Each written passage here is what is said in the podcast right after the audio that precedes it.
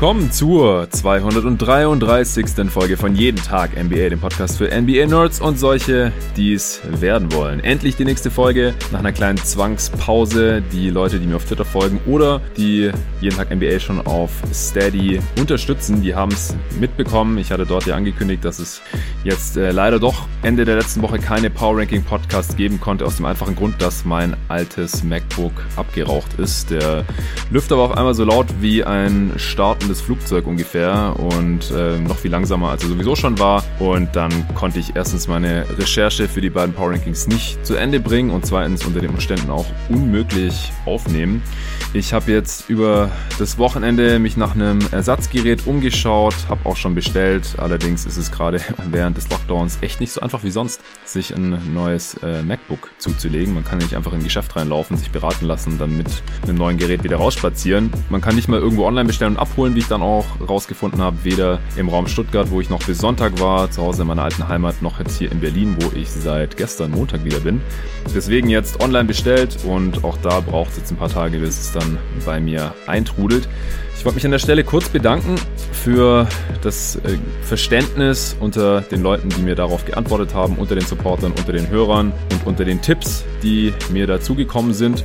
Und ganz besonders will ich mich bei einem Hörer bedanken, den ich jetzt hier nicht namentlich erwähnen soll, aber der mir dann äh, spontan eine Nachricht geschickt hat, der mich auch schon bei Steady unterstützt, aber der gemeint hat, er möchte mich jetzt dort nicht noch stärker unterstützen oder hier bei der Anschaffung eines neuen Geräts unterstützen, indem er zu einem All-Star-Supporter wird, sondern der mir dann eine einen äh, größeren Betrag spontan auf mein Bankkonto überweisen wollte. Hat mich total umgehauen. Ich wusste erstmal gar nicht, wie ich damit umgehen soll. Hatte ich noch nie erlebt, hätte ich auch nie mit gerechnet und äh, habe ich vor allem auch nicht erwartet jetzt von einem äh, Supporter oder Hörer. Aber er hat darauf bestanden und äh, im, im Endeffekt hat sich zwar ein bisschen seltsam angefühlt, aber ich habe dann auch eingewilligt, weil ehrlich gesagt hatte ich jetzt die, die Anschaffung von einem neuen Laptop oder MacBook. Ich bin jetzt bei einem MacBook geblieben, weil ich jetzt auch acht Jahre schon dabei war. Das Ding hat immer funktioniert, jetzt über tausende von äh, Betriebsstunden, hunderte von Pods und NBA-Spiele und Bachelorarbeit schon vor vielen Jahren damit geschrieben, jetzt letztes Jahr meine Masterarbeit und deswegen habe ich gedacht, ich äh, bleibe jetzt auch dabei, ich steige jetzt nicht wieder zu Windows um. Und die Dinger kosten halt äh, eine ganze Stange Geld, die ich jetzt nicht mal so eben rumliegen hatte, war einfach nicht eingeplant jetzt hier. Und äh, mit jedem Tag NBA verdiene ich jetzt auch noch nicht so viel, dass ich sowas mal einfach aus dem Ärmel schütteln kann. Deswegen äh, tausend Dank an diesen sehr, sehr, sehr, sehr lieben Supporter, der mich da kurzfristig noch mit einer kleinen Geldspritze unterstützt hat und der jetzt auch dafür sorgt, dass jeden Tag NBA sicherlich äh, noch mit äh, höherer Qualität und schneller produziert werden kann, denn äh, das neue Gerät wird mit Sicherheit auch schneller sein und stabiler laufen als mein altes MacBook und das hilft mit Sicherheit. Also vielen Dank auch trotzdem an alle Hörer nochmal fürs Verständnis. Jetzt äh, sind die Woche jeden Tag Folgen geplant und die Power Rankings, die sind auch nicht aufgehoben, sondern nur aufgeschoben. Die folgen dann Ende der Woche beziehungsweise Anfang nächster Woche. Heute geht's direkt weiter mit einer Folge Answering Machine und dafür habe ich mir wie angekündigt den Nico Gorni mal wieder wieder reingeholt. Hey Nico. Hi Jonathan. Ja, du bist auch einer der Dudes, die bestätigen können, dass ich bei der ein oder anderen Aufnahme mal sagen musste, hey, sorry, mein MacBook hängt schon wieder, die Tabs laden nicht mehr, ich kann die Stats nicht live gegenchecken, wir müssen mal kurz unterbrechen. Eigentlich jedes Mal, ja. Ja, eigentlich ungefähr jedes Mal, das stimmt. Ja, ja äh, ich hoffe, das gehört bald der Vergangenheit an. Ich habe jetzt noch eine Übergangslösung gefunden hier zur Aufnahme bis Ende der Woche. Ich hoffe, das funktioniert und hält alles. Und dann äh, können wir uns heute hier einigen Hörerfragen widmen. Es werden nicht alle hier in diesen Pod reinpassen. Es kam einiges auf Twitter rein und auch von den Supportern auf Steady. Deswegen wird es ein Zweiteiler werden. Manche Fragen, die, äh, da wären die Antworten zu ausführlich für diesen Fragenpod. Da werde ich dann in äh, zwei, drei separaten Pods noch drüber sprechen. Das sage ich dann aber jeweils dazu. Deswegen nicht traurig sein, wenn wir heute die eine oder andere Frage hier nicht beantworten können oder zumindest nicht ausführlich drauf eingehen können. Ja, der Pod heute wird mal wieder präsentiert von NBA 2K21, dem Videospiel für die NBA-Saison 2020-21. Und dazu passend kam auch eine Hörerfrage, mit der wir jetzt hier bei der Gelegenheit auch gleich mal einsteigen wollen. Und zwar vom André Leidig, Supporter auf Steady, der fragt, dann würde mich noch interessieren, in welchem Format du deine 2K League spielst. Wahrscheinlich zwölf Minuten, aber wie viele Spiele, welches Player-Format, welcher Schwierigkeitsgrad. Du wolltest ja eh mal einen separaten 2K-Pod machen, das wären also vielleicht auch eher Fragen für diesen Jahr. Hatte ich auch kurz überlegt und der Pod, der wird auch noch kommen, das ist versprochen, auf jeden Fall. Aber da der Pod heute auch mal wieder von 2K präsentiert wird, habe ich gedacht, äh, Nico, wir sprechen kurz drüber, denn du bist ja auch ein alter 2K-Veteran und du bist da sogar noch eine Spur krasser unter unterwegs. Also ich muss sagen, ich habe schon länger keine volle Saison mehr gespielt. Also ich habe das früher eigentlich immer gemacht, so bis vor zwei, drei Jahren. Dann natürlich auch immer zwölf Minuten Viertel, wie der André schon richtig getippt hat, denn ansonsten kommen da irgendwelche Stats raus, mit denen ich nichts anfangen kann. Das ist mir da nicht realistisch genug und äh, ich setze halt auf Realismus, genauso wie du ja auch, Nico. Wir sind einfach alte Sim-Heads, äh, wie man dann so in der 2K-Community genannt wird. Und ich habe auch schon 82 Game Seasons angefangen, aber dann nie komplett zu Ende gebracht, auch nicht mit Playoffs und so, weil ich dann halt doch auch immer mal wieder mit Kumpels zocke und dann halt nicht meine Saison weiter zocken, sondern meistens eher dann kurze Games und auch verschiedene Teams und so einfach damit ein bisschen Abwechslung drin ist. Und äh, auch so im Prinzip, wenn mich dann die echte NBA-Saison überholt hat, weil ich dann doch nicht so oft zum Zocken von diesen vollen 48 Minuten Spielen gekommen bin und dann gab es irgendwelche Trades in der echten NBA, die ich dann in meiner Liga nicht drin hatte oder dann haben da schon irgendwie Playoffs angefangen. Ich war noch in der Regular Season. Da gab es dann immer irgendwelche Gründe, wieso ich dann irgendwie das dann doch nicht ganz durchgezogen habe. Deswegen bin ich dann irgendwann auch zu kürzeren Seasons übergegangen. So 29 Spiele, also gegen jedes gegnerische Team einmal. Äh, sowas, da bin ich dann schon eher mal durchgekommen. Und wenn ich dann Playoffs zock, dann zocke ich auch wirklich Best of Seven, einfach auch wegen des Realismus. Und beim Schwierigkeitsgrad da hole ich mir eigentlich immer Slider von Operation Sports so als Basis. Die basieren meistens auf Hall of Fame. Wenn es da keine gescheiten gab in der Vergangenheit, habe ich selber mit Hall of Fame Basis angefangen und dann einfach angepasst, bis das Spiel für mich persönlich realistisch und eine Herausforderung war.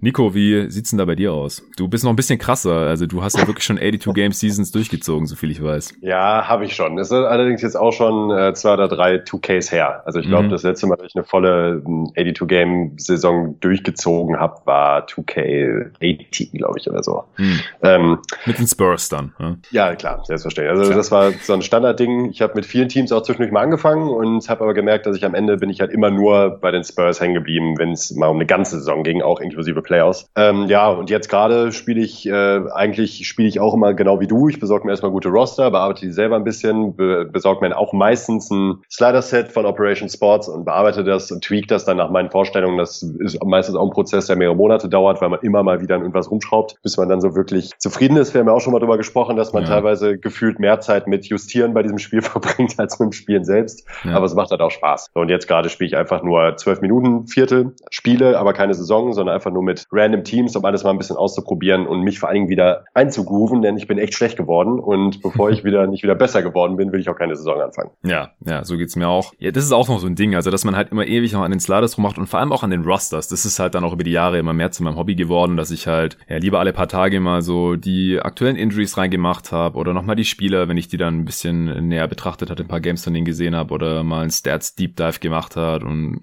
dann dachte, hey, der Spieler, der ist in 2K nicht so gut oder immer noch zu gut und jetzt in der Realität mittlerweile eben viel besser oder viel schlechter geworden, das will ich alles anpassen oder wenn ich auch gegen Kumpels dann gespielt habe und ich hatte irgendein Team, das eine Top Defense hatte und konnte mir den überhaupt nicht verteidigen, habe ich gedacht, das kann ja nicht angehen, habe ich mich lieber mal eine Stunde hingesetzt und geschaut, dass äh, ich das Team dann eben insofern anpasse, dass es dann im Endeffekt auch wirklich äh, eine Top-Defense äh, im Spiel stellen kann, dass man mit dem Team wirklich gut verteidigen kann. Und bei jeder Anpassung im Roster, dann hast du es halt schon wieder nicht mehr so in, in deiner 2K-League drin und dann gibt es irgendwie Diskrepanzen und das hat mich dann genervt. Deswegen, ich nutze äh, 2K wirklich seit ein paar Jahren ist mittlerweile so, dass ich immer schaue, dass ich ein äh, Roster habe, das top up-to-date ist und wenn wir dann nicht gerade einen Lockdown haben, dann kommt ja auch immer mal wieder jemand vorbei, mit dem ich dann 2K zocken kann. Äh, früher war es auch jahrelang mein Mitbewohner in Stuttgart, mit dem ich in der WG gewohnt habe, mit dem ich fast jeden Tag gezockt habe. Da musste das Roster eigentlich wirklich immer tagesaktuell sein. Das hat er auch immer ziemlich gefeiert. Oder wenn dann irgendwelche Kumpels aus dem Basketballverein vorbeigekommen sind, die fanden es dann auch mal geil, dass man dann wirklich mit einem Up-to-Date-Roster zocken konnte jetzt hier in Berlin zocke ich immer wieder mit Arne oder wenn David oder du zu Besuch kommen, dann ist mir das halt auch immer wichtig, dass das Roster halt so realistisch und so up to date wie möglich ist. Dann vor allem auch in der Offseason oder so oder Trade Deadline. Ja, wenn schon, denn schon. Genau, so ist das. Ja. ja, und dann halt wirklich immer schön durchwechseln, immer wieder verschiedene Teams ausprobieren. Das macht halt auch mir mittlerweile mehr Bock als dann die ganze Saison mit den Suns. Vor allem diese Saison wäre das mal wieder cool, habe ich das auch eigentlich vor, aber so vor zwei, drei Jahren dann halt auch mit diesen Kackteams. Das ist schon und dann, hart. Ja, und dann, dann verlierst du entweder die ganze Zeit Zeit. Das macht auch keinen Spaß auf Dauer. Oder du gewinnst ständig und denkst, das ist eigentlich unrealistisch, denn äh, mit ja. Bender, Josh Jackson, Marquis Chris und Co. kannst du eigentlich nicht mehr als die Hälfte deiner Spiele gewinnen. Das geht eigentlich auch nicht. Dann stimmt irgendwas nicht. Egal wie, wie gut man in diesem Spiel ist. Na gut, äh, das reicht erstmal zu 2K. Vielen Dank an NBA 2K fürs Sponsoren dieser Folge natürlich auch. Und jetzt geht's zu den ganzen anderen Fragen, die wir heute bekommen haben. Und es macht den Anfang die eine oder andere Frage zur aktuellen Situation der Liga, was eben den Ausbruch, verschiedene Ausbrüche oder Quarantänefälle von Covid-19 angeht. Das äh, haben ja sicherlich alle Fans mitbekommen, dass äh, jetzt auch schon wieder ein paar Spiele abgesagt werden mussten, weil die Teams einfach nicht genügend Spieler hatten, weil zu viele Spieler in Quarantäne waren, entweder weil sie sich selbst angesteckt hatten oder weil sie Kontakt hatten zu Spielern, die sich angesteckt hatten. Und wir fangen an mit einer Frage von Glanzmeister auf Twitter. Äh, machst du dir Sorgen, dass die Saison noch zur Farce wird, in Klammern Spielabsagen? Und er fragt weiter, warum tragen die Coaches Masken, wenn sie sie beim Sprechen ständig kurz anheben? Da kommen wir gleich drauf. Dann lese ich noch kurz die Frage von Jan Jansen von Steady vor, geht in eine ähnliche Richtung und dann können wir da einfach kurz ein bisschen drauf eingehen auf das ganze Thema. Er schreibt hier, in der Schweiz explodiert gerade die Lage, da in Klammern wahrscheinlich durch britische Touristen eingeschleppt, Klammer zu, das mutierte Virus übel am Boomen ist. Darum auch eine Covid-Frage. Was meint ihr? Bei welcher Inzidenz wird die Liga an Maßnahmen wie ein komplettes, temporäres Aussetzen des Spielbetriebs oder ähnliches denken? Wie viele Spieler oder halbe Teams muss es noch niederstrecken? In Klammern weiß gar nicht, ob es da feste Regularien gibt. Äh, dazu kann ich gleich mal was sagen. Die gibt's nicht und Adam Silver hat jetzt auch unlängst nochmal gesagt, wie die Liga das handeln wird. Also die schauen sich das einfach an und entscheiden dann quasi Case by Case oder je nachdem, wie es halt aussieht in der Liga. Die sagen nicht, wenn jetzt irgendwie, keine Ahnung, bei drei Teams die Hälfte der Spieler fehlen oder äh, x Spieler sich angesteckt haben oder in Quarantäne sind, dann brechen wir ab. Äh, safe, komme was wolle. Äh, aktuell sind, soweit ich das jetzt recherchieren konnte, 24 Spieler in Quarantäne und neun Spieler sind positiv getestet worden. Einer davon angeblich auch zum zweiten Mal, ist anonym, man weiß nicht wer, was krass wäre. Denn das galt ja als unmöglich bis zumindest ziemlich unwahrscheinlich. Aber klar, das Virus mutiert ja auch und dann kann es natürlich auch möglich sein, beziehungsweise es war ja nie zu 100% auszuschließen, dass es nicht möglich sein kann. Und manche Spieler haben sich halt schon letzten Februar oder März angesteckt und jetzt haben wir Januar, also das ist eben schon durchaus möglich und offensichtlich jetzt hier auch passiert. Bei Boston haben wir sieben äh, Spieler, die aktuell in Quarantäne sind, bei Dallas vier, bei Philly fünf, das sind so die Teams, die bisher am härtesten davon getroffen sind. Ich glaube, bei den Bulls waren auch schon vier Minimum in Quarantäne gewesen. Ja, und Silver hat im Prinzip gesagt, solange wir nicht den Fall haben, dass erwiesenermaßen viele Spieler sich gegenseitig angesteckt haben, entweder innerhalb eines Teams oder eben äh, bei Teams, die gegeneinander gespielt haben. Das heißt, dass erwiesenermaßen dann die Safety Protocols der Liga offensichtlich nicht mehr funktionieren, äh, dann wird die Liga, äh, wird der Liga-Spielbetrieb irgendwie unterbrochen oder erstmal eingestellt, pausiert, wie auch immer. Und solange halt nicht, also solange nur einzelne Teams auf wenig Spieler verzichten müssen oder nur wenige Spiele verschoben werden, wird aus meiner Sicht auch sicherlich nicht abgebrochen werden. Also dann hätten sie gar nicht erst anfangen brauchen, denn dass es den einen oder anderen Fall geben wird, wenn man außerhalb von der Bubble spielt, das war eigentlich von vornherein klar. Oder wie siehst du das, Nico? Ja, ich sehe es eigentlich genauso. Also wir haben halt eine Situation, die einfach nicht wirklich einzuschätzen ist und letzten Endes muss man sich dann immer mit den Gegebenheiten, die dann eben gerade akut auftreten, halt auch auseinandersetzen und befassen. Und ähm, ich finde das Handling bisher einigermaßen okay.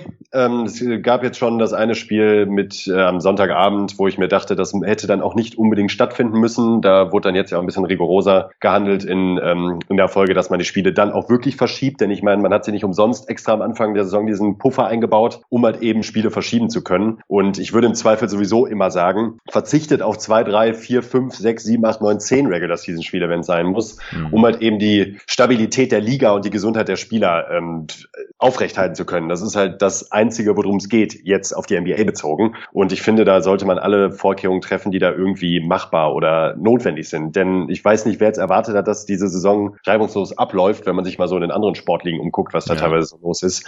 Ähm, das ist keine Bubble mehr, das ist auch äh, einfach unrealistisch, dass jetzt keine Komplikationen auftreten. Und ich glaube, wir sollten alle glücklich sein, wenn überhaupt irgendwie der Ball weiterhin durch die Reuse geschmissen werden kann und äh, wir eben keine ausgesetzte Saison vorfinden. Ja, meintest du das Spiel am Samstagabend, Sixers Nuggets, als ja, bei den genau. Sixers? Ja, genau. Ja, also das Ding ist halt auch, in der NBA gibt's diese Regel, wenn man acht Spieler aufs Parkett schicken kann, dann spielt man und wenn es weniger als acht sind, dann nicht. Und bei den Sixers hatten wir dann halt die Situation, dass die im Endeffekt nur sieben Spieler eingesetzt haben, weil Mike Scott doch nicht eingesetzt wurde. Und es war auch vorher schon klar, Doug Rivers hatte das schon gesagt. Das Problem ist halt auch, wenn die Sixers dann eben nicht diese acht Spieler stellen können, dann gilt das automatisch als äh, Niederlage und Und das wollten sie halt eben auch nicht haben, deswegen haben sie lieber gespielt und äh, dann aber halt auch verloren, 115 zu 103 gegen die Denver Nuggets, die im Prinzip das gesamte Roster einsetzen konnten. Michael Porter Jr. war ja auch schon in Quarantäne, der hat natürlich nicht mitgespielt, aber ansonsten waren die Nuggets jetzt nicht besonders betroffen und bei den äh, Sixers haben dann eben in der Folge diverse Rookies gestartet und auch 40 plus Minuten gespielt. Isaiah Joe, Tyrese Maxey, Dakota Mathias, zusammen mit den alten äh, Dwight Howard und Danny Green. Und von der Bank kam... Point Guard Ja, genau. Und von der Bank kam dann noch Paul Reed, ein weiterer Rookie, und äh, Tony Bradley noch als äh, Backup Center für Dwight Howard, die jeweils auch noch zusammen über 50 Minuten gespielt haben. Und äh, das war's. Also da ist dann halt äh, die Frage, wie sinnvoll ist es noch mit diesen mit diesen acht Spielern oder wird es sollte es dann wirklich automatisch als Niederla Niederlage gewertet werden, wenn ein Team sagt, hey, das äh, geht heute einfach nicht klar, wir haben zu viele Spieler in Quarantäne, dann haben wir noch zwei, drei, die was anderes haben und ansonsten müssen jetzt irgendwie lauter Spieler 40 plus Minuten spielen und wir haben noch drei Spiele die Woche. Also Doc Rivers hat sich da auch äh, sehr kritisch zu geäußert. Und äh, du hast ja jetzt auch auf Twitter gestern geschrieben, dass du aktuell ein bisschen ein seltsames Gefühl hast, wenn du dir das alles anguckst. Ja, es fühlt sich irgendwie auch so ein bisschen irgendwie falsch an. Also ich meine, vom Gefühl her häuft es sich halt jetzt schon mit den äh, Spielverschiebungen und den ähm, Covid-Fällen beziehungsweise Verdachtsfällen und äh, dass sich die Spieler eventuell untereinander anstecken und äh, das sind halt alles so Vorboten, wo ich mir denke, ah, vom Gefühl her geht das halt nicht lange gut, bis man halt ähm, aus rationalen Gesichtspunkten her sagen müsste, wir pausieren das Ganze. Ja, also wir hatten ja gleich das erste Spiel der Saison der Rockets musste ja verschoben werden, abgesagt werden. Es wird dann irgendwann später nachgeholt und wie du ja vorhin auch schon erwähnt hast, es wurde ja schon eingeplant. Der Spielplan der zweiten Saisonhälfte, der steht ja auch aus diesem Grund noch nicht. Das ist noch einigermaßen flexibel, solange es jetzt nicht irgendwie Schneeball-Effekt gibt und jetzt irgendwie pro Nacht die Hälfte der Spiele abgesagt und verschoben werden muss und dann irgendwann nachgeholt werden muss, ist es ja auch nur halb so wild und dann hatten wir eben am also Sonntag auf Montag wurde Heat gegen Celtics noch verschoben oder abgesagt, weil eben beide Teams äh, nicht genug Spieler aufs Parkett schicken konnten und dann noch Pelicans gegen Mavs letzte Nacht jetzt, eben weil die Mavs gerade auch einige Fälle haben. Ich weiß gar nicht, wie es jetzt bei den Pelicans aussah, kann ich gleich mal gucken. Also, das, das wird es sicherlich immer geben und ich denke halt auch, also rein organisations technisch betrachtet, rein organisatorisch sollte ich eigentlich sagen, äh, ist es jetzt auch kein, kein Beinbruch, wenn das weiterhin so gemacht wird. Es fühlt sich natürlich seltsam an. Vor allem in den USA geht's halt auch gerade ab wie niemals zuvor. Die hatten jetzt ähm, über 4000 Tote pro Tag. Das ist das absolute Hoch der Pandemie jetzt aktuell, was eben leider auch nicht besonders überraschend ist, denn es war klar, dass im Winter noch mal eine Welle kommen wird und dann eben auch mit den mit dem Flickenteppich an Restriktionen und Vorschriften, die wir in den USA haben, wo es je nach Staat also sehr unterschiedlich ist, wie streng da die Regeln sind. Das sagen ja die NBA-Teams auch immer wieder. Was weiß ich, wenn sie in LA zum Beispiel sind oder halt in Kalifornien, dann dürfen die Coaches ihre Meetings nicht im Hotel machen, weil einfach zu viele Menschen dann in einem Raum wären. Das ist nicht erlaubt. In einem anderen Staat ist es dann wiederum gar kein Problem. Und auch mit äh, eben dem jetzt noch Präsidenten, jetzt bald zum Glück nicht mehr Präsidenten, war eben auch klar, dass der die Pandemie, Pandemie nie so richtig unter Kontrolle bekommen würde. Da kann man jetzt eben Hoffnung haben, dass es dann unter Joe Biden ein bisschen besser läuft und dass wir dann eben jetzt gerade auch so eine Talsohle hier durchschreiten. Also sowohl in Deutschland als auch in den USA als auch in unserer Lieblingsbasketballliga. Denn Jetzt haben wir, sind wir mitten im Winter. Das Wetter wird dann äh, tendenziell bald hoffentlich wieder besser. Die Leute sind wieder eher draußen.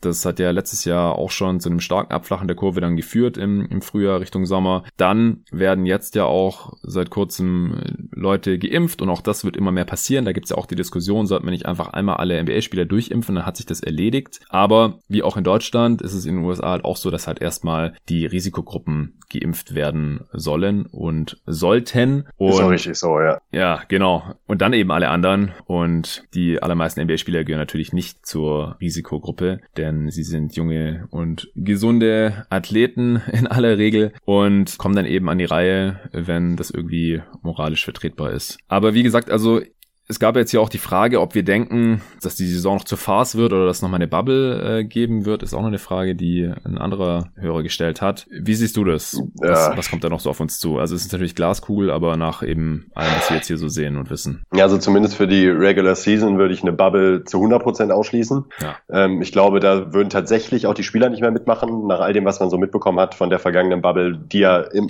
im Grunde super lief und auch wohl eine tolle Erfahrung war, auch für viele Spieler, aber halt ganz viele Spieler hat gesagt, gesagt haben, ey, war cool und klasse, aber nie wieder. Weil äh, die Einschränkungen dann doch eben massiv sind, was das anbetrifft und man da halt wirklich extrem seiner Freiheit beraubt wird. Und ähm, ich glaube nicht, dass es, ich glaube, dass es allein aus der Hinsicht ähm, äh, nicht mehr funktionieren würde mit der Bubble. Dass da einfach zu viele Spieler sagen würden, machen wir nicht. Und ich glaube dass die Liga von sich aus auch nicht mehr sagen würde, dass man das macht. Denn auch planungstechnisch ähm, und organisatorisch sehe ich nicht, wie man das mal ebenso auf die Beine stellen können sollte. Denn mhm. letzten Endes war das auch ein riesiger Aufwand im Disneyland. Ja. Und also das würde ich auch schießen. Ja. Also für die Regular Season auch. Das sind einfach für, zu viele Teams und yeah. das, es gibt gute Gründe, wieso jetzt aktuell keine, keine Bubble organisiert worden ist. Natürlich außer für die G-League, aber das sind halt auch nur ein paar Spiele. Ich könnte mir vorstellen, bevor es keine Playoffs gibt, dass sie das wieder machen, aber die Playoffs ja. werden halt auch dieses Jahr erst äh, etwas später beginnen als sowieso schon immer. Also dann äh, Mai, Juni, Juli äh, müsste das sein und bis dahin denke und hoffe ich, dass die Situation überall, aber halt auch in den USA und in der NBA deutlich besser geworden ist als jetzt gerade. Die Frage ist halt jetzt wirklich, wie viele Spiele müssen abgesagt werden, welcher Prozentsatz an Spielern äh, bestimmter Teams können wie lange nicht antreten. Und ich denke, solange da nichts super krasses passiert und die Leute, die eben diese Sicherheitsvorschriften in der NBA da angefertigt haben, die scheinen da auch noch relativ positiv gestimmt zu sein, beziehungsweise sehen jetzt halt noch keine Anzeichen dafür, dass es jetzt äh, da irgendwelche massiven Probleme gibt. Also natürlich, wie gesagt, es war immer davon auszugehen, dass irgendwelche Fälle in die Liga eingeschleppt werden, weil sie halt nicht in der Bubble sind und weil die Spieler einfach Kontakt haben können, äh, mit wem sie wollen. Also klar, die Familien werden zweimal die Woche getestet und die sind natürlich auch angehalten, sich verantwortungsvoll zu verhalten, aber das muss man halt erstmal irgendwie definieren und das sieht sicherlich jeder Spieler auch ein bisschen anders. Und dann ist es halt klar, dass von außerhalb irgendwelche Fälle eingeschleppt werden. Und solange halt nicht klar ist, dass irgendwie es größere Sicherheitsprobleme oder Lücken innerhalb der Liga gibt und deswegen irgendwie ein Haufen Spieler sich infizieren und das alles einfach nicht mehr verantwortungsvoll weitergeführt werden kann, solange wird es weiterhin Spiele geben. Und ich denke halt auch, also wenn, wenn so ein Spiel pro Nacht irgendwie verschoben wird, dann, dann geht's noch. Dann wird's weitergehen. Ja. Ja, was denkst du, warum tragen die Coaches Masken, wenn sie sie beim Sprechen ständig kurz anheben? Also das, das nervt mich auch ein bisschen. Das sieht ja, man ja wirklich auch. beim Spiele gucken die ganze Zeit. Immer ich wenn auch. Coaches irgendwas rausschreien. Und das ist ja auch gerade das, wo die Aerosole eben gebildet werden und sich verteilen. Beim Singen, beim Sprechen, beim Schreien, äh, natürlich auch beim Atmen, aber da eben dann nochmal mehr. Das ist schon seltsam, oder? Ja, also es ist, glaube ich, teilweise ein Mix aus fehlender Konzentration, äh, Nachlässigkeit und teilweise vielleicht auch einfach den Kopf ausschalten in dem Moment. Ja. Beziehungsweise da einfach nicht wirklich drüber nachdenken. Ja, also ich glaube halt auch, dass es ein seltsames Bild nach außen vermitteln und sie da keine besonders guten Vorbilder sind, weil ja. die Orte und äh, Situationen, wo man Masken tragen soll, da soll man sie halt auch drauf lassen und nicht ständig irgendwie runterziehen oder anfassen oder was weiß ich, weil dann äh, mindert es eben die Effektivität sehr, sehr stark. Deswegen frage ich mich halt sowieso, wie, wie sinnvoll ist es, wenn die ganzen Spieler keine Masken aufhaben und auch gegeneinander spielen und jetzt gab es eben auch wieder den Kommentar, ja, Spieler nach dem Spiel, die sollen sich da nicht großartig umarmen, wenn sie noch keine Maske aufhaben, aber dann denke ich auch, hey, die haben sich gerade 35 Minuten One-on-One -on -one verteidigt. Äh, wenn da einer von beiden positiv ist, haben sie sich wahrscheinlich eh schon angesteckt, dann kommt es auf den Bro-Hug am Ende vom Spiel wahrscheinlich auch nicht mehr an. Und klar, manche der Coaches sind eben einem höheren Risiko ausgesetzt, weil sie schon älter sind oder vielleicht irgendwelche Vorerkrankungen haben. Also bevor sie dann halt ständig die Maske da hoch und runter ziehen, also ich weiß nicht, ob das nicht im Endeffekt irgendwie an der falschen Stelle dann halt auch eine, eine Sicherheitsmaßnahme ist. Oder ob man halt nicht den Coaches sagen kann, ey, lass die fucking Maske auf. Also ja. dann holt die Spieler halt her oder dann, dann bekommen sie diesen Befehl oder dieses Play jetzt halt da, da nicht mit und gleiche Regeln für alle. Aber halt dieses ständige runterziehen und schreien und dann wieder aufziehen, damit ist, glaube ich, keinem geholfen. Nee, glaube ich auch. Okay, ähm, ich glaube, dann haben wir hier alles soweit abgedeckt. Dann würde ich sagen, machen wir direkt weiter mit einer weiteren Frage vom Jan Jansen. Die kam auch über Steady rein. Würdet ihr gerne mal ein Spiel live kommentieren? In Klammern möglich, dass die Frage schon mal gestellt wurde. Hab ein schlechtes Gedächtnis. Sorry. ich glaube, sie wurde schon mal gestellt, wenn ich mich nicht täusche. Ja, also ich habe auf jeden Fall schon mal schon mal was dazu gesagt äh, hier, ja. hier im Pod. Aber hau du doch mal raus. Würdest du gerne mal ein Spiel live kommentieren? Ja, aus Spaßgründen. Nein, weil ich es, glaube ich, äh, ohne es tausendfach geübt zu haben, jetzt, glaube ich, auf die Schnelle nicht zutrauen würde, das gut zu machen. Also als hm. Color-Kommentator vielleicht, aber Play-by-Play wäre wahrscheinlich mit meiner Stimme sogar passender. Da hätte ich, glaube ich, auch tatsächlich Bock drauf, einfach mal die Namen zu grölen oder ein bisschen auszurasten bei coolen Aktionen. Ja. Aber ähm, das müsste ich halt, also würde ich mir jetzt gerade auf gar keinen Fall zutrauen. Also ähm, das müsste man halt schon, dass es nicht nur seichte Unterhaltung ist, sondern auch irgendwie ernst zu nehmen ist, müsste man sich da schon entsprechend auch vorbereiten und üben. Und deshalb würde ich das Stand jetzt nicht sehen. Aber ich würde nicht ausschließen, das nie machen zu wollen. Also ich glaube, mhm. ich hätte da schon Bock drauf, das mal zu probieren. Ja, also ich wurde das schon mehrmals gefragt und Ich habe auch mal vor, das irgendwie auszuprobieren, ehrlich gesagt. Da würde ich mir dann irgendwie die Jungs vom Dunked On Podcast, amerikanische Kollegen, die auch einen Daily Podcast haben, äh, Nate Duncan und Danny LeRoux, die haben das eine Zeit lang gemacht auf YouTube, gestreamt und auf Twitch das Spiel muss man dann selbst schauen über einen League Pass oder wie auch immer und dann kann man das halt äh, quasi synchronisieren mit dem Stream, wo die dann halt ihre Live-Analysen raushauen. Aber ich bin auch schwer beeindruckt, vor allem von Nate Duncan, der halt live Play-by-Play -play macht und die ganze Zeit noch analysiert. Jo. Also ja. ich glaube, das würde mich überfordern. Ich bin halt auch jemand, der schlecht gleichzeitig nachdenken, also größere anstellen kann und sprechen kann. Also dann spreche ich auf einmal ganz langsam, das hört man vielleicht auch mal hier im Podcast. und deswegen versuche ich halt auch immer so viele Notizen wie möglich und so viel vorher zu recherchieren wie möglich vor der Aufnahme, damit mir das eben nicht passiert im Podcast. Und das geht beim Spiel halt nicht. Ich meine, du musst halt auf das reagieren, was du gerade vor dir hast. Deswegen ist es ja dann auch immer aufgeteilt zwischen Play-by-Play, -Play, die wirklich nur sagen, was gerade passiert. Äh, Spieler X äh, dribbelt jetzt den Ball nach vorne und passt auf Spieler Y und der haut dann einen Dreier rein. Und dann gibt's halt den Color Commentator, der halt analysiert, was passiert, aber halt eben nur äh, ab und zu mal als einwirft oder Fragen halt beantwortet und nicht die ganze Zeit was sagen muss, denn der muss sich die Sachen halt ein bisschen genauer anschauen und ein bisschen mehr überlegen. Das könnte ich mir auch eher vorstellen. Und äh, mal sehen, vielleicht ergibt sich da mal was. Ähm, ich hatte auch schon mal mit Arne drüber gesprochen, dass wir da Bock drauf hätten, aber äh, aktuell bin ich ja noch ziemlich froh, wenn äh, Arne mal Zeit findet, mal einen Pod mit mir aufzunehmen, was wir auch diese Woche wieder machen werden. Übrigens ist es dann die übernächste Folge, höchstwahrscheinlich. Da schauen wir uns die Lakers, Clippers und Blazers mal ein bisschen genauer an, sprechen ein bisschen über Fantasy Basketball auch noch. Aber das könnte ich mir vorstellen, ob es diese Saison noch dazu kommt, das weiß ich noch nicht. Aber ich hätte mal Bock drauf und dann muss man das nur noch in Anführungsstrichen irgendwie umsetzen. Mal sehen. Und dann müssen sich halt auch noch Leute anschauen, denn ansonsten gibt es auch nicht so viel Sinn. Ja, Beste Grüße an Nico und bleibt gesund und wohl auf, hat der Jan noch hinterhergehauen. Vielen Dank für deine Fragen. Lieben Dank.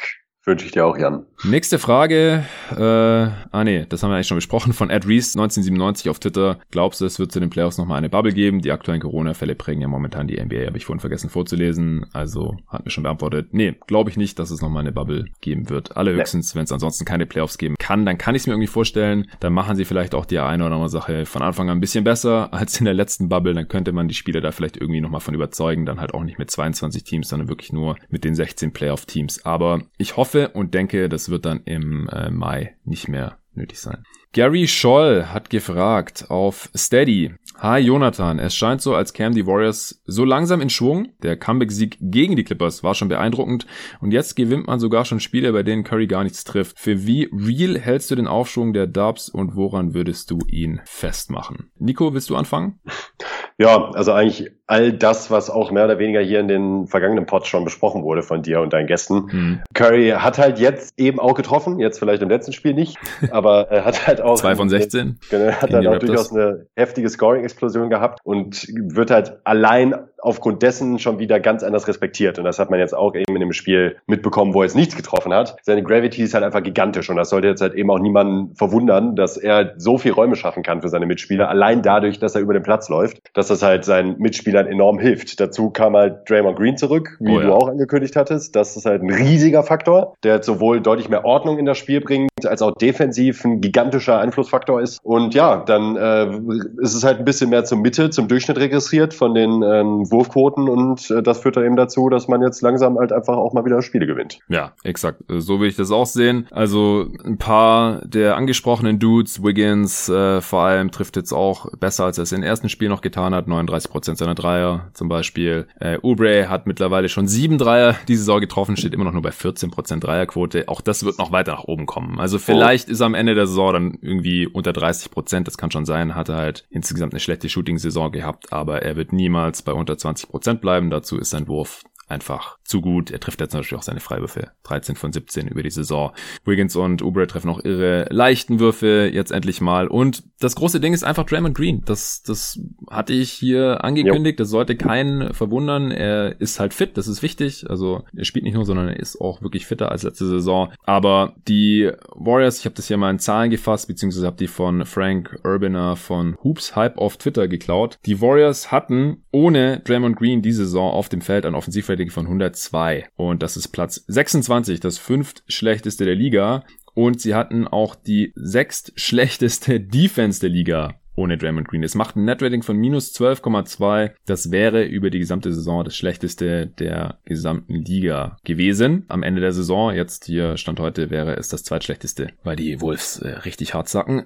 Die Warriors mit Draymond Green haben die zehntbeste Offense und die zwölftbeste Defense. Und das ist das acht beste Net-Rating der Saison. Ja, wer hätte es gedacht? Also, das äh, ist so der Hauptgrund. Draymond Green macht die Defense automatisch besser als äh, jemand, der da immer noch einen riesigen Impact hat. Und die Offense halt auch, weil er der beste oder vielleicht zweitbeste Passer in diesem Team ist und damit auch in der Offense unglaublich wichtig, obwohl er nicht scored.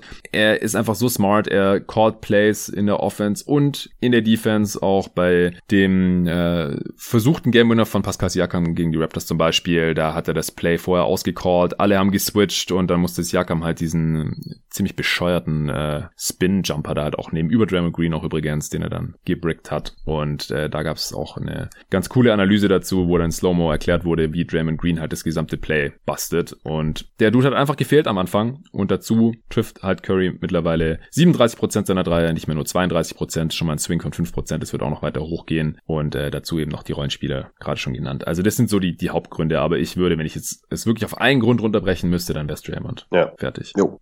Gut, David Stolzmann fragt auf Steady, ist OKC zu gut für einen Top-4-Pick in der 21er Draft? Sie stehen aktuell bei 5 und 4 und haben nicht nur No-Name-Teams geschlagen.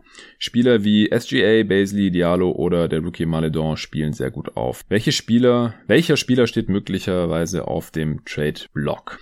Also, klar, die, die Thunder haben hier nach neun Spielen noch eine positive Bilanz. Ich glaube trotzdem, dass sie am Ende der Saison zu den vier schlechtesten Teams gehören werden und dann ist die Chance auf einen Top-4-Pick halt ziemlich hoch. Äh, nicht nur aufgrund der Kaderqualität, die jetzt vielleicht nicht ganz so mies ist, wie man dachte. Und da springt halt immer wieder ein anderer Spieler in die Bresche und, und scored irgendwie 20 plus, mal irgendwie Baisley, mal jetzt äh, Diallo in den letzten Spielen und dann funktionieren mal irgendwie Vets und SGA spielt ganz gut und so. Aber ich glaube, der Hauptgrund ist einfach, die wollen eh schlecht sein. Die wollen tanken, die werden dann vielleicht auch noch einen Hill, ein Hoffert wahrscheinlich eher nicht, aber ein Hill wahrscheinlich ziemlich sicher traden wollen und wahrscheinlich auch können. Und irgendwann wird dann auch die Ansage kommen von oben, wenn es irgendwie zu gut läuft, denn jetzt kommt, jetzt gibt mal noch hier dem jungen Spieler doch mal ein paar mehr Minuten oder so. Oder dann halt Pokuschewski. Lass mal ein bisschen mehr über Poku laufen. Irgendwie so. Ja, also ich glaube einfach nur aus dem einfachen Grund, dass die Thunder schlecht sein sollten diese Saison, werden sie es am Ende der Saison auch sein. Und jetzt sehen wir da gerade einfach noch eine sehr große Varianz in der gesamten Liga, hier nach diesen ersten 10, 11 Spielen, 12 Spielen. Und das wird sich dann noch eher einpendeln, denke ich, im Verlauf der Saison. Naja, ich habe von OKC nicht so viel gesehen, dass ich mir da jetzt eine fundierte Aussage zutrauen würde. Und ich fand deine Antwort eigentlich sehr zufriedenstellend, wenn ich mir die Frage auch stellen würde. Dann kommen wir doch zur nächsten Frage und zwar von Tim Frost auf Twitter. Ganz generell wird in der NBA zu offensive favored gepfiffen. Ist es nur ein falsches Gefühl oder ist es für die Defensiven über die letzten Jahre zum Beispiel durch neue Regeln immer schwerer geworden, eine Offensive fair zu stoppen? Kurze Antwort ja. Längere Antwort, die Regeln sind schon so gestaltet, dass es die Offense inzwischen leichter hat in der Liga, was aber gar nicht mal so sehr an den Regeln liegt, sondern vor allen Dingen auch an dem Potenzial und an der Qualität der Spieler. Ja. Es ist halt grundsätzlich so, dass es deutlich schwieriger, schwieriger ist. Das wird jeder auf dem Freiplatz auch wissen. Äh, gute Offense schlägt gute Defense. Punkt. Das ist immer so. Ja, ja in äh, unterschiedlichen Situationen würde ich schon so sagen, dass das äh, ganze Regelkorsett schon dazu taugt oder dient, die Offensivspieler zu fördern und äh, beziehungsweise auch in Szene zu setzen. Denn letzten Endes bleibt es eine Star-driven League. Das merkt man auch immer wieder und die Stars sehen natürlich vor allen Dingen in der Offensive besonders gut aus. Sind auch besonders gute Werbung. Von daher, ähm, ja, würde ich äh, ihm da zustimmen. Das sehe ich ähnlich. Also vielleicht ein kurzer Breakdown über die äh, Regeländerungen so der letzten 20 Jahre und was die halt für einen Einfluss hatten oder was da dahinter gesteckt hat, hatte ich mir kurz Gedanken gemacht. Denn das wird ja immer wieder gesagt, oh ja, heutzutage die Liga ist, ist so soft und jeder Scheiß wird gepfiffen und die Defense hat gar keine Chance mehr zu verteidigen und deswegen sehen wir ständig so viele Punkte. Das ist äh, unzureichend bis falsch. Diese Kurzanalyse, die, die man halt immer wieder hört, so in, ja, sagen wir mal, Stammtischatmosphäre, äh, auf dem Freiplatz, keine Ahnung, wenn man mit Kumpels NBA schaut, die, die sich jetzt nicht so deep mit der Ligaentwicklung beschäftigt haben, was ja auch okay ist. Also deswegen kann man die Fragen hier im Pod auch stellen. Also zuerst mal wurde ja die Illegal Defense abgeschafft, also dass man dann halt auch Zonenverteidigung spielen konnte und nicht immer ganz klar einen Gegenspieler verteidigen musste oder halt ganz klar zum Doppel runterrotieren durfte und nicht irgendwo zwischendrin stehen konnte. Also wer alte Spiele aus den 90ern oder so sieht, da sieht man halt ab und zu mal Illegal Defense gepfiffen und es ist nicht die äh, 3-Sekunden-Regel, wie man sie heute immer noch hat, sondern halt auch, man lungert irgendwo in, in Help-Distanz rum, aber verteidigt halt weniger seinen Spieler, der vielleicht überhaupt nicht werfen kann, noch den Gegenspieler, zu dem man dann vielleicht rotieren könnte, wenn er den Ball bekommt im, im Low Post oder beim Drive oder sowas. Das ist halt dann erlaubt worden, Anfang der 2000er. Shaq hat ja sich dann immer auf die Fahne geschrieben, das haben die wegen mir gemacht, damit die mich jetzt besser verteidigen können, weil er natürlich One-on-One -on -one in der Zone absolut jeden zerstört hat, damals um die Jahrtausendwende. Dadurch wurden die Defense dann Anfang der 2000er in Anführungsstrichen zu gut. Ja, das hat man dann halt auch gesehen, so in äh, legendären Playoff-Schlachten zwischen Diane Spurs und den Pistons zum Beispiel, die dann irgendwie so 70 zu 62 ausgegangen sind, so dass dann da halt auch die Zuschauerzahlen ziemlich in den Keller gegangen sind. Das war einfach nicht schön anzuschauen. Also für, für Puristen vielleicht schon, aber nicht für den gemeinen Casual-Fan, der die Glotze halt anmacht, wenn ihn das interessiert und wenn er das irgendwie attraktiv findet, sich anzuschauen und wenn nicht, dann halt nicht. Deswegen wurde dann die Handchecking Rule eingeführt. Ich meine, das war 2005, dass man halt am äh, Perimeter seinen Gegenspieler nicht mehr mit der Hand checken, also berühren darf. Auch das, wenn man Spiele aus den 90ern guckt, wurde da halt noch viel mehr gemacht. Der Ballhändler darf da halt betatscht und, und begrabbelt werden, noch viel mehr als heutzutage. Wobei ich auch finde, ich weiß nicht, wie es dir da geht, Nico, dass das mittlerweile wieder weniger gepfiffen wird. Ja, ja, finde ich auch auffallend. Vor allem auch im Post. Post halt sowieso. Da wird's gar nicht gepfiffen. Ja, wollte ich auch gerade sagen, gar nicht jetzt übertrieben, aber verschwindend gering. Also da beschweren sich auch viele Spieler, gerade Tim Duncan noch in seinem äh, aktuellen Podcast, wo er eingeladen war letzte Woche, kann ich übrigens wärmstens empfehlen. Da spricht er auch darüber, dass er das total schade findet, dass er das Gefühl hat, irgendwie, dass man sich als Big Man halt mit ganz anderen Sachen auseinandersetzen muss und die halt irgendwie so auch ein bisschen in Vergessenheit geraten sind in der aktuellen Liga, wo ich ihm auch ein bisschen zustimmen würde, denn da passiert einiges unterm Korb und das ist halt auch ein Teil deshalb so, weil bei Big Man halt auch meistens nicht so auffällt. Wenn die sich halt gegenseitig irgendwie auf den Fuß treten und ein bisschen die Ellbogen in die Seiten rammen, dann sieht man das halt nicht so, als wenn halt ein 2,10 Meter zehn Mann einem 1,85 Guard mal eben einen auswischt, dann fliegt er halt durch den Raum. Mhm. Und äh, das war halt schon immer so ein Ding. Deshalb sind halt auch kräftigere Spieler oft benachteiligt, was Foulpfiffe angeht, weil es bei denen halt tatsächlich auch einfach nicht so auffällt. Ja, ja, aber halt vor allem das, also jeder, der mal selbst äh, irgendwie organisiert Basketball gespielt hat, wird es wissen, du darfst halt, wenn du einen Spieler im, im Post verteidigst oder er halt im Rücken zu dir steht, du darfst halt nur mit dem Unterarm den wegdrücken und nicht mit der Handfläche. Und wenn man halt ein NBA-Spiel schaut und im Beat oder so postet auf, dann schieben halt die Gegenspieler teilweise mit beiden Händen ja, ihm ja. gegen den Rücken. Und äh, das würde halt in jeder niedrigeren Liga in Deutschland sofort abgepfiffen werden und in der NBA halt nicht. Und das macht es halt dem Offensivspieler da dann schon schwerer sogar. Ja, also geht jetzt quasi, was das angeht, in eine andere Richtung, aber es macht halt den Postspielern es schwerer und auf dem Perimeter wird es noch eher gepfiffen, aber auch da sehe ich es immer wieder mittlerweile. Also das wurde halt, als es eingeführt wurde, äh, Mitte der 2000er, wurde es halt rigoros abgepfiffen und deswegen hatten es dann halt Perimeter Scorer, äh, die vor allem über den Drive kamen, Dwayne Wade und Co. dann schon auch ein bisschen einfacher, als es halt noch irgendwie ein paar Jahre vorher war. Das stimmt schon. Es wird ja auch immer, wenn, was weiß ich, äh, über Iverson diskutiert wird, ja, wenn, wenn der in, in seiner Prime Empire vorher, wenn es die Regel da nicht äh, gegeben hätte, dann hätte er noch, noch viel mehr Punkte gemacht oder sowas. 60 Punkte im Schnitt. Ja. Auf jeden Fall.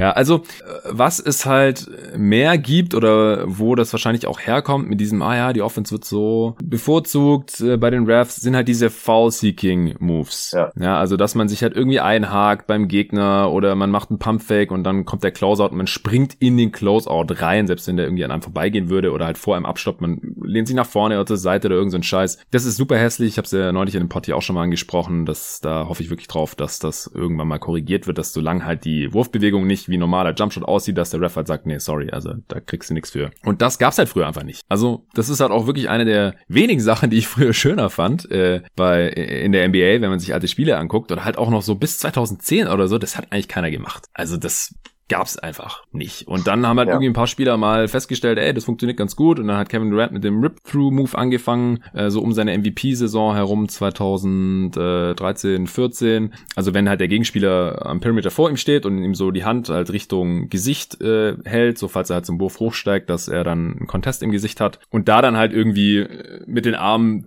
durch diese Hand oder durch diesen Arm vom Gegenspieler durchgehen beim, beim im Jumpshot übergehen, dass das dann halt quasi ein Shooting Foul ist. Das gibt's ja auch nicht mehr. Aber solche Geschichten, die, die gibt's halt, gab's immer mehr und dann wurde eben teilweise auch schon gegengesteuert, aber die gibt's halt immer noch. Zu viel und mehr als früher, oder? Ja, auf jeden Fall, sogar würde ich sagen. Ja.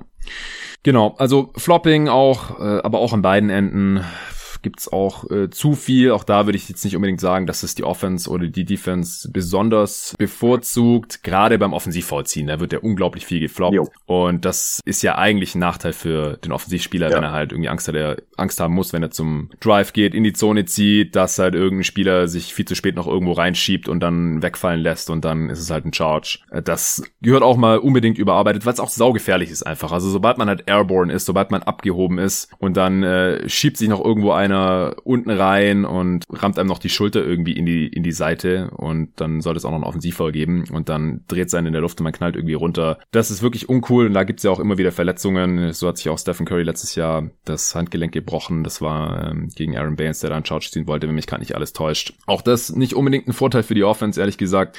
Und dann auch, wenn man sich noch, mein letzter Punkt hier, die Anzahl der Fouls oder Freiwürfe anschaut im Verlauf der Geschichte, dann äh, geht die ja auch immer weiter runter, interessanterweise. Also wir waren halt so vor zehn Jahren, waren wir noch bei ungefähr 23 Prozent Freiwürfe, Verhältnis zu äh, Field Goal Attempts. Also wenn es 100 Field Goal Attempts gab, dann gab es 23 Freiwürfe darauf. Und vor so 13, 14, 15 Jahren, so Mitte der 2000er, gab es noch 25 Freiwürfe auf 100 Field Goal Attempts. Und die letzten fünf Jahre sind wir so bei 20 ungefähr. Und äh, sogar drei der letzten vier Jahre sind wir bei unter 20. Das heißt, das Verhältnis der Freiwürfe im Vergleich zu den Field Goal Attempts, das geht immer weiter runter. Das heißt, es wird sogar weniger gepfiffen. Also logischerweise auch weniger für die Offense gepfiffen. Was natürlich auch daran liegt, dass die Anzahl der Dreier und das Verhältnis der Dreier hochgegangen ist und da gibt's weniger Fouls, logischerweise. Mhm. Ja. Und wir sehen halt in erster Linie mehr Punkte und das ist das, was du vorhin angesprochen hast, dadurch, dass die Spieler immer skilled werden, immer mehr Fähigkeiten einfach mitbringen, den Ball im Korb unterzubringen, von hinter der Dreierlinie, aber halt auch von überall anders, dass es halt dadurch allein immer schwerer zu verteidigen ist. Wir haben einfach viel mehr Spacing. Wir haben in vielen Teams zu den meisten Zeitpunkten im Spiel halt vier, fünf Spieler, die gefährlich sind von der Dreierlinie. Deswegen gibt es unglaublich viel Spacing, was natürlich die Drives auch wieder einfacher macht. Es ist einfach sauschwer zu verteidigen. Es werden mehr Dreier genommen, es werden mehr Dreier getroffen. Die Anzahl der Dreierversuche, die steigt ja seit Jahren ins Unermessliche und die Dreierquote bleibt gleich. Das heißt, die Spieler werden besser, logischerweise, im Dreierwerfen. Ja. Und deswegen haben haben wir so viele Punkte. Es ist einfach sauschwer zu verteidigen, obwohl die Defenses ja auch immer ausgefeilter werden. Also gerade wenn man sich die Playoff-Serien jetzt das Jahr anschaut, gerade in der Eastern Conference, Brad Stevens, Nick Nurse, Eric Spolstra, was die da ausgepackt haben an Defensivtaktiken und Schemes, das haben wir früher nicht gesehen. Das gab's vor 10, 15 Jahren nicht. Ja, oder auch die Warriors äh, mit, äh, auch, auch die Warriors unter ja. Kerr oder die ähm, Celtics 2008. Das sind Defensivkonzepte, die waren einfach unmöglich zu spielen früher. Auch tatsächlich auch wegen der Zone und anderen Regeländerungen. Ja, also ich finde aber halt wirklich, dass es nochmal deutlich mehr geworden ist in den letzten ja. 10, 15 Jahren, ja. dass man halt wirklich auch wie viel Zone mittlerweile gespielt wird oder Box and One, das Box haben wir ewig ja, nicht gesehen in der NBA. Auf einmal ist es so fast ein Allheilmittel in den Playoffs teilweise und die Teams wissen nicht, was sie da machen sollen. Oder dann wird ständig geswitcht zwischen äh, Zone und Man-to-Man -Man und dann Switch All und dann äh, doch wieder Drop Coverage und das alles im selben Spiel vom selben Team. Das gab's früher nicht. Ja, also die Defenses sind meiner Meinung nach ausgefeilter und besser geworden und vielseitiger geworden und die Offenses aber halt auch. Und wie du dann wieder gesagt hast, also du kannst verteidigen, wie du willst. Die Würfe fallen halt manchmal trotzdem rein, ja. Also good offense beats good defense und das ist der Grund und nicht, weil irgendwie jetzt äh, schrecklich viel mehr Fouls gepfiffen werden. Also im Gegenteil, es werden weniger ja. Fouls gepfiffen als früher. Ja. So, das war äh, long-winded answer, aber äh, eine eigene Podcast ist wahrscheinlich auch nicht auch nicht wert gewesen, wie äh, die eine oder andere Frage, die jetzt noch kommt. Ich würde sagen, wir machen noch so zwei, drei Fragen und dann gibt's den Rest im nächsten Teil. Kommen wir zur nächsten Frage. Da dreht sich's um die LA Clippers. Mark Lemke fragt auf Twitter, wie kann es sein, dass die Clippers mit Beverly, Paul, George, Leonard und Ibaka eine unterdurchschnittliche Defense aufs Parkett stellen, in Klammern Platz 24. Ist das einfach ein Small Sample Size Thema oder klickt das Team nicht? Mhm. Also äh, ich habe mir das mal angeguckt und äh, witzigerweise, wenn diese vier Spieler auf dem Feld stehen, dann ja. funktioniert's. Richtig, genau das hätte ich jetzt auch gesagt. Ja, okay, gut. Genau, also man darf da nicht vom Team-Rating auf diese Lineup, also auf diese vier Spieler, also die hat er sicherlich hingeschrieben, der gute Mark, weil es eben überdurchschnittliche bis Elite-Defender sind auf ihrer Position. Ibaka natürlich nicht mehr der Elite-Rim Protector wie noch in seiner absoluten Prime, aber halt schon noch auf jeden Fall ein deutlich überdurchschnittlicher Defender, auch ein deutliches Upgrade gegenüber Montrezl Harrell, wie ich finde. Beverly teilweise vielleicht ein bisschen overrated ja. aufgrund seiner Antics und ja, dass er halt hart spielt und die Gegner immer ein bisschen taunted und so, aber so ganz äh, fehlgeleitet waren die All-Defense-Nominierungen bei ihm auch nicht und Kawhi Leonard ist vielleicht der beste Perimeter-Defender des äh, abgelaufenen Jahrzehnts und zu Recht zweimaliger Defensive Player of the Year und so weiter. Jetzt in der Regular Season vielleicht nicht der beste Perimeter-Defender. Paul George ist auch ganz oben zu verorten, vielleicht auch nicht mehr ganz so auf dem Level wie damals noch bei den Pacers. Aber ich denke, dass das alles gute Defender sind und wenn diese vier Spielen man eine gute Defense erwarten kann, da sind wir uns einig und wie Marc eben schon gesagt hat, was die Defense angeht, bei Clean the Glass sind die Clippers gerade nur auf Platz 27 im mhm, das ist heftig. Defensive Efficiency, also die viertschlechteste der gesamten ja. Liga, Offense dafür Platz 2. Deswegen haben sie auch ein ganz gutes Net-Rating trotzdem. Aber ja, wenn man sich da die Lineup-Daten mal ein bisschen anschaut, dann äh, sieht man eben recht schnell, dass die Starting Five, da ist da noch Nick Batum drin, auch ein immer noch überdurchschnittlicher Defender, würde ich sagen, oder zumindest durchschnittlich, dass sie eben eine, eine sehr, sehr starke Defense stellen. Sind vorhin mal angeschaut. Äh, haben wir es denn? Ach ja, die beste der Liga. 100. Percentile, 93er Defensivrating, eben mit äh, Beverly Batum, George Leonard und Ibaka. Und das Problem ist, wenn irgendein anderer Spieler mit drauf ist, vor allem auf den kleineren Positionen, also ja. Lou Will, Luke Kennard, wer auch immer, dann geht das direkt in den Keller. Gibt noch ein paar Lineups mit äh, Subac, die, die noch ganz okay sind, aber das ist eher das Problem, dass eben alle anderen Spieler außerhalb dieser genannten vier die Defense ziemlich runterziehen. Ja, ich glaube trotzdem, dass es ähm, halt auf gar keinen Fall in diesen Regionen bleiben wird über die Saison. Also äh, trotz den auch teilweise schlechten Verteidigern wie Lou Williams oder Lou Canard, glaube ich schon, äh, dass man da trotzdem mindestens eine Top 8, Top 7 äh, Defense stellen sollte am Ende der Saison. Ja, das glaube ich auch. Also teilweise ist sicherlich noch dann eben bei diesen äh, Bench-Lineups oder gestaggerten Lineups, wenn dann halt irgendwie ein, zwei Bankspieler reinkommen, das ist halt dann schon noch Small Sample Size Theater. Also ja. da gibt's noch ja. nicht mal Zahlen richtig, ja. also die sind da noch nicht im Liga-Vergleich zu finden. Deswegen kann ich jetzt halt nicht genau sagen, wie schlecht im Liga-Vergleich diese Lineups sind, weil die Sample Size einfach noch zu klein ist. Also die Starter haben bisher 245 Possessions von knapp 1000, also circa ein Viertel aller Possessions der Clippers gespielt zusammen und alle anderen Lineups haben halt so, ja, maximal 70 Possessions, 50, äh, 40, also halt super wenig. Das ist insgesamt ja, nicht mal ein halbes Spiel. 40 Possessions, ja, ein Spiel hat gerade so ungefähr 100 Possessions. Das ist äh, noch gar nichts. Also da, das kann Hot Shooting von den Gegnern sein und so, und dann geht halt das Defensivrating direkt in den Keller oder einfach unüblich wenig Turnovers, solche Sachen. Deswegen schon noch Small Sample Size Theater und äh, ich glaube auch, selbst wenn jetzt diese Defense aktuell noch for real sein sollte, die schlechte Defense mit diesen auch eher defensiv schwachen Spielern, also dass Lou Williams einfach eine defensive Schwachstelle ist, das sollte jedem klar sein. Das ist ja schon lang genug in der Liga. Kanar ist auch ein Minus-Defender noch. Marcus Morris ein bisschen helfen Genau, der ne? fehlt noch, der ist auf jeden Fall noch ein Body und auch eher ein überdurchschnittlicher Defender, richtig. Ja, ja Subac muss sich vielleicht noch dran gewöhnen, nicht mit den Startern äh, zu spielen, sondern halt eher von der Bank und dann da irgendwie allein die Defense zusammenhalten zu müssen. Halte ich auch ehrlich gesagt nicht für die optimale Lösung. Hatte ich auch nicht so erwartet. Wir hatten ja auch zusammen die Preview aufgenommen. Ich dachte eigentlich eher, dass Subac startet und Ibaka von der Bank kommt, wie bei den Raptors. Mal sehen. Aber ich denke auch, dass Ty Lue das eben noch hinbekommt, dass auch seine Bench-Lineups oder halt Non-Starting-Lineups besser verteidigen über die Saison. Ja. Okay, dann können wir zur nächsten Frage kommen von Tim Frost. Der hat nochmal eine Frage gestellt auf Twitter. Wieso legen Leute wie Ball und auch Doncic in den vorherigen Ligen so 8 bis 12 Punkte auf und dann in der NBA auf einmal direkt 15 bis 20 Punkte? Sind die Spielzeit und vor allem die Regeln, die eher für die Offense kreiert sind, so ausschlaggebend? Welche Regeln genau? Also er hatte ja vorhin schon die Frage gestellt zu den Regeln, ob die halt irgendwie die Offensive bevorzugen. Der Tim, das hat mir ja so ein bisschen widerlegt und jetzt geht er hier in eine ähnliche Richtung, aber halt mit der Frage, warum er diese jungen Spieler, die davor irgendwo international gezockt haben, wie jetzt eben Lamello letztes Jahr in der australisch-neuseeländischen Liga oder Doncic davor eben in Europa und in der Euroleague. Äh, hast du da einen Take zu, Nico? Ja, also ich kenne mich jetzt verhältnismäßig wenig bis gar nicht mit den ähm, Regeln aus, in der Euroleague beispielsweise. Ähm, deshalb kann ich das nicht so gut beurteilen. Ja, ich auch nicht. Mein Take wäre halt grundsätzlich, ähm, dass die Regeln in der NBA, wie wir sie eben halt auch nochmal kurz äh, exemplarisch dargestellt haben, Handshaking und so weiter, dass es auf jeden Fall eine Rolle spielt. Ich glaube aber auch, dass eben ein Hauptfaktor tatsächlich die längere Spielzeit ist, also dass die Spiele einfach tatsächlich in der Summe eben acht Minuten ja. länger dauern. Das ist schon gar nicht ein mal so Fünftel, wenig. Ja. ja, es ist halt ein Fünftel. Und was, glaube ich, auch eine Rolle spielt, sind ähm, die besseren Mitspieler. Es gibt halt grundsätzlich ist dadurch, dass das Play-Level, da mögen jetzt wahrscheinlich ein, einige Euro-Fans extrem verärgert ausspringen, aber da das Durchschnittslevel halt eben doch höher ist an ähm, und die Spieler, Spielerqualität ja. höher ist, glaube ich, dass äh, in Kombination mit Coaches und den Spielern da eben so viel ausgefeiltere Offensivkonzepte auch aufs Parkett ähm, gestellt werden, mhm. die dann eben auch zugeschnitten sind auf solche Spieler wie Doncic, dass es denen dann in dieser Summe mit der erhöhten Spielzeit dann relativ leicht fällt, da ein paar Punkte mehr aufzulegen im Schnitt. Genau, ich habe mir noch zwei weitere Punkte aufgeschrieben gehabt dazu. Zwar nicht nur, dass das Spiel länger geht, sondern auch, dass die Pace in der NBA einfach höher ist. Es gibt viel mehr Possessions insgesamt, äh, dadurch, dass das Spiel länger ist und schneller gespielt wird.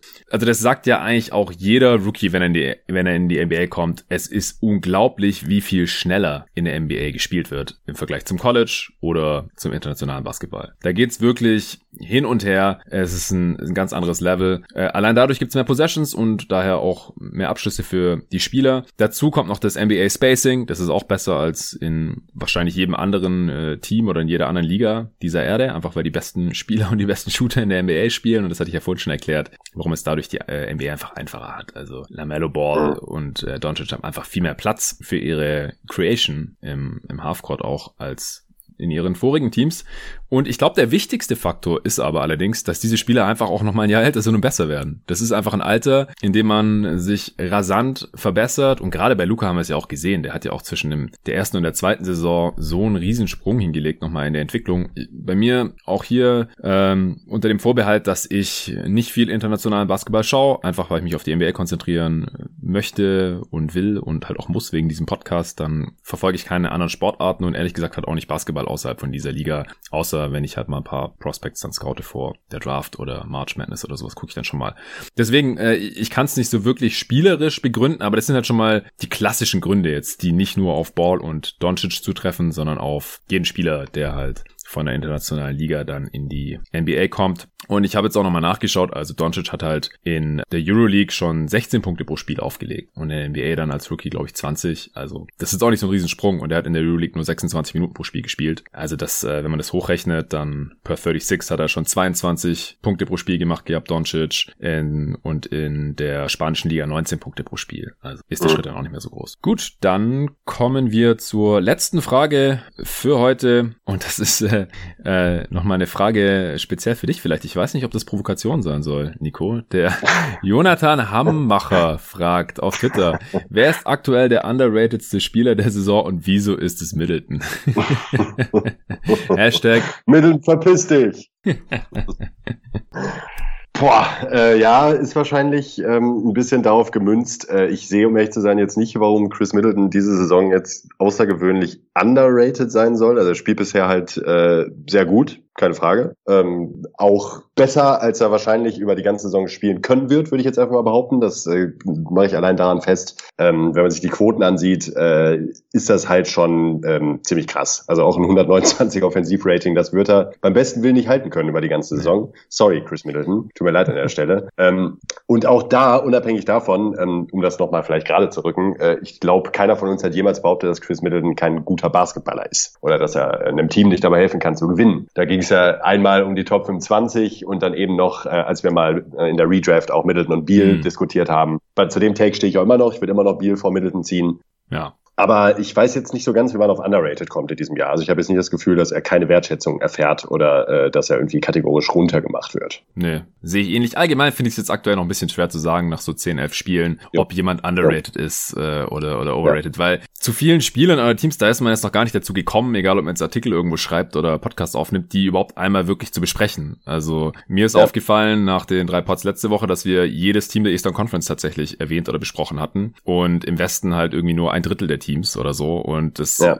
könnte man sagen, oh, die zehn Teams, die sind bei jeden Tag NBA aber total underrated, weil die werden gar nicht besprochen. Dabei sind die total gut oder mhm. so, aber ich bin aber noch nicht dazu gekommen. Und so ist es halt auch noch bei anderen Medien-Outlets. Deswegen, ich weiß nicht, ich habe noch kein Gefühl dafür, wer jetzt gerade underrated ist in, in dieser Saison. Da würde ich mal noch ein bisschen nee. abwarten. Und bei Chris Middleton, also ich glaube in unserer kleinen NBA-Twitter-Bubble, da ist er wahrscheinlich properly rated, weil es gibt halt ein paar, die sehen ihn in der Top 25 drin, aber jetzt auch nicht irgendwie schrecklich hoch in der Top 15 oder sowas. Und ich glaube halt so zwischen, ich weiß nicht, Tobi hatte ihn am höchsten auf 18 und die meisten hatten ihn irgendwie zwischen 20 und 25 und wir zwei dann halt, was ich, auf 28 oder sowas. Irgendwie so um den Dreh sehen wir ihn halt ja. im, im Liga-Vergleich und ja, er wird nicht über die Saison irgendwie 55, 50, 95 Quoten auflegen. Das kann kein Spieler halten bei einem äh, Volumen, das äh, Middleton eben hat von 23 Punkten pro Spiel auch. Deswegen, das äh, wird noch ein bisschen runtergehen. Und äh, ja, vielleicht spielt er jetzt gerade seine beste NBA-Saison, Age 29 Season. Das wäre nicht außergewöhnlich. Er ist jetzt mitten in der Prime. Und äh, bei den Bucks läuft's halt auch aktuell offensiv vor allem. Ja, stellen sie ja, glaube ich, gerade sogar die beste Offense der Liga noch. Ja, freut mich für Middleton. Ist ein guter Spieler.